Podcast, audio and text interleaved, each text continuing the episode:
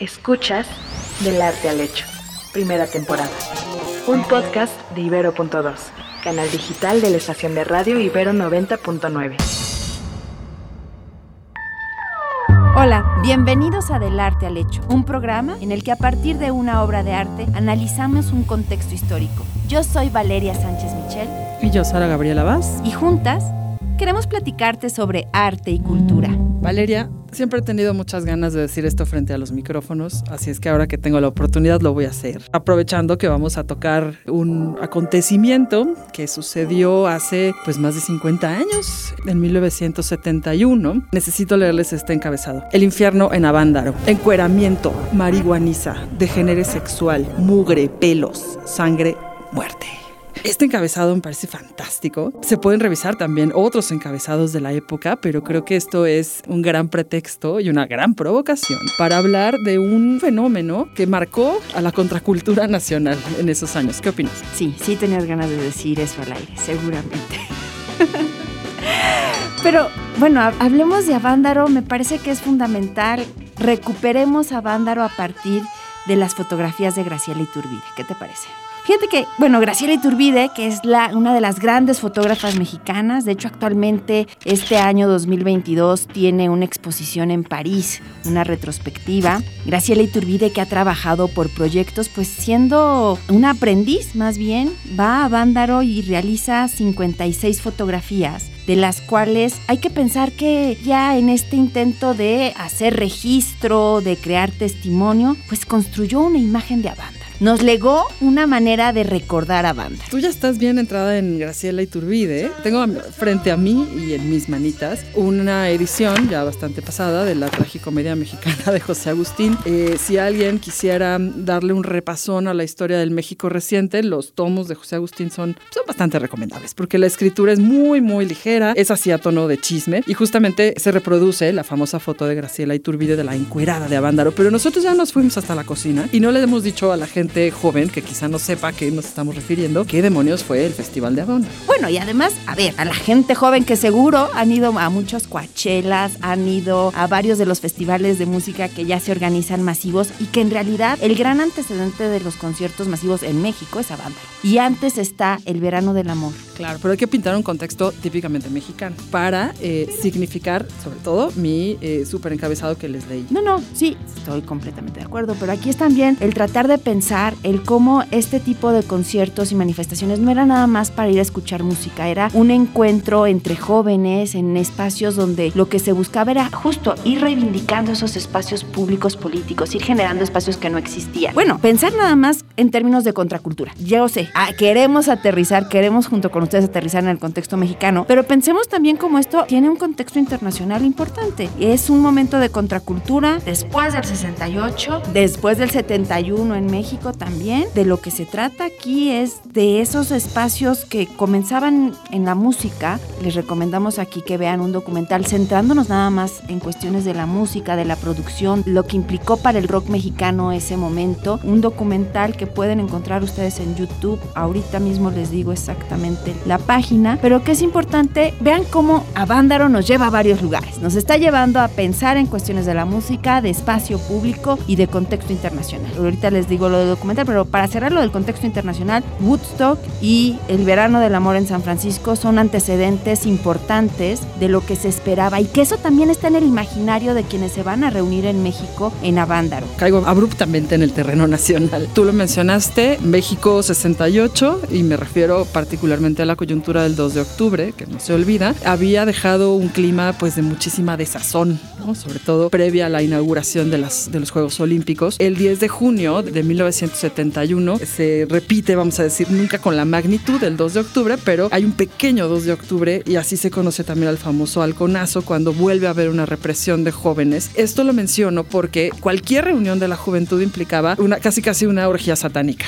Y aquí vuelvo a nuestro documental que les recomendamos, El rock no tiene la culpa, lo pueden buscar así en YouTube, porque justamente parte de los testimonios que podrán ahí escuchar es como de pronto ver a tres chavos en una esquina en pantalón de mezclilla, la policía llegaba y quería disuadirlos, ¿no? que no estuvieran juntos. Y habla del contexto no solamente de la música, sino de la importancia que tuvieron estos cafés cantantes como espacios donde los chavos iban a escuchar música y la importancia de la música no solamente como forma de expresión, sino como un lugar de reunión. Hay mucha literatura que pueden consultar. Yo les hacía referencia hace un momento a la tragicomedia mexicana de José Agustín, pero también, por ejemplo, pueden leer escenas de pudor y liviandad de Carlos Monsiváis, entre otros muchos libros que tienen estos testimonios de lo que implicaban las reuniones de jóvenes. ¿Por qué contracultura? Porque son reprimidas y porque además, por ejemplo, los hoyos funky, los cafés, todos estos espacios que permiten la convivencia de los jóvenes implica también el desarrollo de otros, bueno, de diferentes vertientes y gustos musicales que se van a asociar también con cuestiones socioeconómicas, que se van a asociar con cuestiones aspiracionales y dentro de todo lo cual el rock va a ser quizá lo más proscrito había una naciente escena del rock, eh, del rock en español. Esto antes, por supuesto, de los 80s y el movimiento del rock en tu idioma. Pero podemos citar, por ejemplo, una publicación como Piedra Rodante, una publicación periódica que hablaba justamente de este fenómeno. Tenemos, por supuesto, desde antes, desde los 60s, los famosos rockeros que hacen covers en español de las canciones en inglés, ¿no? Como César Costa, como estas cosas. Eh, y sin embargo, contra eso es contra también lo que va a reaccionar el tipo de bandas que se presentaron en la banda, ¿no? Nada que ver con eso que era como fresita. Aquí vamos a tener algo verdaderamente provocador y algo que hay que mencionar también, porque no lo hemos dicho, es que este festival de Avándaro que se celebró los días 11 y 12 de septiembre del 71, fíjense, o sea, junio, el halconazo, 11 y 12 de septiembre tenemos el festival, no estaba pensado justamente o solamente como un festival de, de hecho, cuando decía que los antecedentes son el verano del amor de 66 en San Francisco, Gusto que en 69, bueno, que va a ser 69, en realidad el festival de Avándaro era la antesala de una carrera automovilística. Exacto. Rocky Ruedas era el festival. La carrera no se llevó a cabo. Lo que se llevó a cabo fue justamente el toque de bandas. A ver, esto para que se hagan una idea, ahora que es muy normal ir a un rave o ir al foro sol o lo que sea, esto, según las fuentes extraoficiales, llegó a conjuntar más de 250 mil asistentes. Es un montón de gente. Pensando en un contexto en el que para escuchar música, pues se iba a los café cantantes o se estaba en la casa de los amigos, no estaban estos espacios de concierto masivo. Era la primera experiencia que se iba a tener así. Y volvemos entonces sí, a mi primer punto, Sara, que son las fotos de Graciela Iturbide. Ah, bueno, a ver, sí, claro. Y esto quisiera retomar las fotos de Graciela Iturbide a partir, sobre todo, ya lo decíamos, de la foto de la encuerada de Avándaro. ¿Por qué me centro en la encuerada? Pues justamente porque esto habla de, de este carácter orgiástico, pero ahí voy a un punto importante, que la prensa se encargó de construir. Y por eso empezaba leyéndoles esto de pelos, mugre, marihuaniza. En realidad, pues no pasó nada. O sea, no hubo nada que lamentar, ¿no? Hubo mucha gente, sí, ciertamente hubo marihuaniza. Fue una, y esto me lo cuenta mi mamá, porque mi mamá fue a Bandaro, señores. Esto fue la oportunidad de reunir a jóvenes de, de, clases sociales muy, muy diferentes y de que nadie se metiera con el otro y de que todos disfrutaran y estuvieran eh, conectados, vamos a decir, en, pues en esta gran fiesta musical, pero también celebración de las libertades que les estaban negadas en espacios públicos de la Ciudad de México, como ya lo dijo Valeria. A ver, cuéntame de Graciela. Yo creo que aquí una cuestión fundamental, las fotos de Graciela Iturbide, ella las hace como parte de su propio interés, no está ahí en realidad ni como representante de un medio ni con la intención, lo que termina pasando con las fotos. Dice Susan Sontag que las fotografías pasado el tiempo adquieren otro peso, incluso se vuelven arte. Y en este caso, estas fotos de registro, ella no las enseñaba, no eran fotos que formaran parte de lo que ella presentaba. De hecho, si buscan la página en línea de Graciela Iturbide, pues no forman parte de lo que ella presenta como sus proyectos y como su propia trayectoria fotográfica. Sin embargo, a 45 años del Festival de Avándaro se realiza una primera exposición en el Museo del Chopo y ahí en el Museo del Chopo se van a exhibir 56 fotografías de estas que ella generó en recordatorio de Avándaro. ¿Qué nos muestran las fotografías? Bueno, nos muestran el concierto, nos muestran a mujeres embarazadas, nos muestran a jóvenes caminando, nos muestran el entorno natural en el que se llevó, nos muestran a músicos. Finalmente hay todo un recorrido visual porque ella se queda al final, incluso cuando ya está la basura, cuando esa reminiscencia de lo que fue, ¿no? De esa gran reunión. Y aquí volvemos a la encuerada de Avándaro. Y la encuerada de Avándaro en realidad es una secuencia, pero es como una imagen, porque podríamos tener muchas otras imágenes de Avándaro en donde realmente no llegan a dar esta idea que se tiene, como tú dices, casi orgiástica de Avándaro, pero esta termina funcionando y termina convirtiéndose en ícono. El que que haya sido, dentro de esta secuencia, si ustedes ven, hay muchas en donde ella está bailando dentro de un grupo de jóvenes, esta chica. Finalmente, el que sea portada del, periódico Alarma la puso o la destacó entre todas las, las fotografías que ella produjo. Fíjate, dice eh, José Agustín que el público en sí mismo era un espectáculo, ¿no? Y justamente refigurando esto que dices de, de lo que capta Graciela Iturbide, sí, el público era un espectáculo en sí mismo por la enorme diversidad, pero también por estas, lo que decía, libertades, lo que se permiten hacer los jóvenes en este espacio, ¿no? Hubo, pues por supuesto, hubo gente que no veía bien, se abalanzaron sobre unas vallas, tiraron unas torres, este, o sea, sí, hubo, hubo grandes problemas de organización, pero finalmente el festival se llevó a cabo. Hubo gente que llegó caminando del Distrito Federal, 70 kilómetros, se aventaron a pie para llegar al festival y participar en esto. Esto es también, un, vaya, un indicio de lo que implicaba para la juventud de cualquier clase participar en ello y no dudo que muchos padres se lo hubieran prohibido, pero estos se salieron, ¿no? A. Bueno, aquí lo siento, y eso porque tú ya lo contaste, pero creo que en nuestro público puede saber de las anécdotas que tu madre nos cuenta, pues ella fue una de ellas, eh, que no, no le dijo nada a sus padres y que se fue escondidas. Y ella lo que nos cuenta, siempre me ha gustado las anécdotas que nos cuesta en torno a Vándaro, porque en realidad lo que había era esa gran expectativa por reunirse con otros jóvenes y por escuchar música juntos. A ver, ahora vuelvo a abordar esto que les mencionaba sobre la construcción que la prensa hace a posteriori, ¿no? Después de, de pasado el evento, dijimos, bueno, sí había broncas de organización, bueno, sí hubo dos que tres drogas, ¿no? Pero,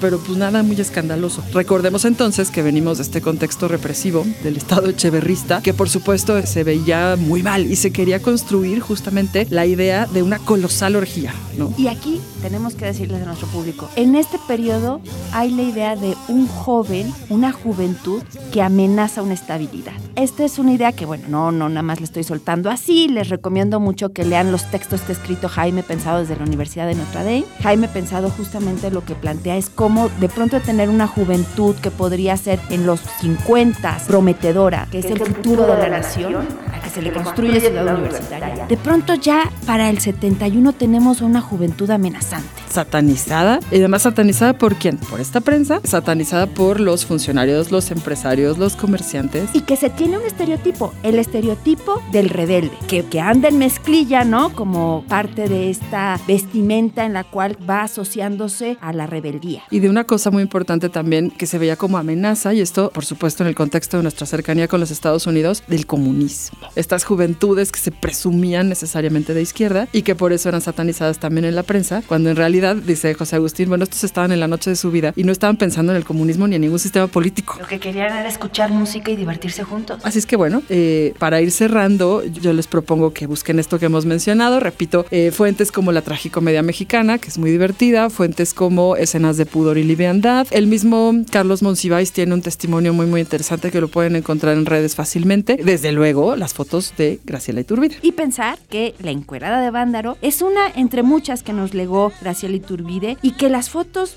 sí, son un registro, son un testimonio, pero son también un documento a analizar y nos dan una visión distinta a la que la prensa quiso fijar a partir de la portada de la alarma y de ciertas palabras que estaban involucradas con estas imágenes. ¿Qué significó a Vándaro? A Vándaro yo creo que era la antesala de una carrera automovilística que terminó siendo un momento de la música, exhibiendo lo que estaba en lo que estaba la música, el rock mexicano y la necesidad de los jóvenes por estos tipos de conciertos. Para el rock va a ser un silencio hasta los 80. Claro. ¿No? Después de esto hay un, un gran impas que se va a romper justamente en los 80 pero que va a implicar también la disolución de esta mala prensa, así literalmente, que se le hizo a la juventud a raíz del festival. Así es que les aconsejamos que busquen las fotografías de Graciela Iturbide y que a partir de ellas pongan también música de época y vean el documental que les recomendamos para complementar la idea sobre lo que implica Vándaro. El rock no tiene la culpa. El rock no tiene la culpa. Yo soy Valeria Sánchez Michel. Y yo, Sara Gabriela Vaz, somos profesoras del Departamento de Arte de la Ibero y estuvimos contigo para 90.9.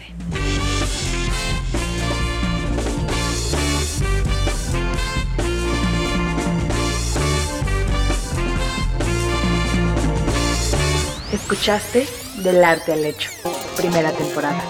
Disponible en plataformas de audio y en el sitio ibero99.fm. El rock está muerto. El rock ya no se hace como antes. El rock está desapareciendo. El rock está sobrevalorado. El rock ya no vende.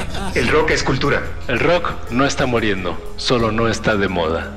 El rock es una forma de vida. El rock es bueno para el cerebro. El rock es para marihuanos. El rock es para viejos. El rock es para todos. El Acapulco Rock. El rock de la cárcel. Desde Avándaro, desde Avándaro, esta prohibición. Conéctate con el podcast donde el rock no es un culto. Es un producto. Producto Rock.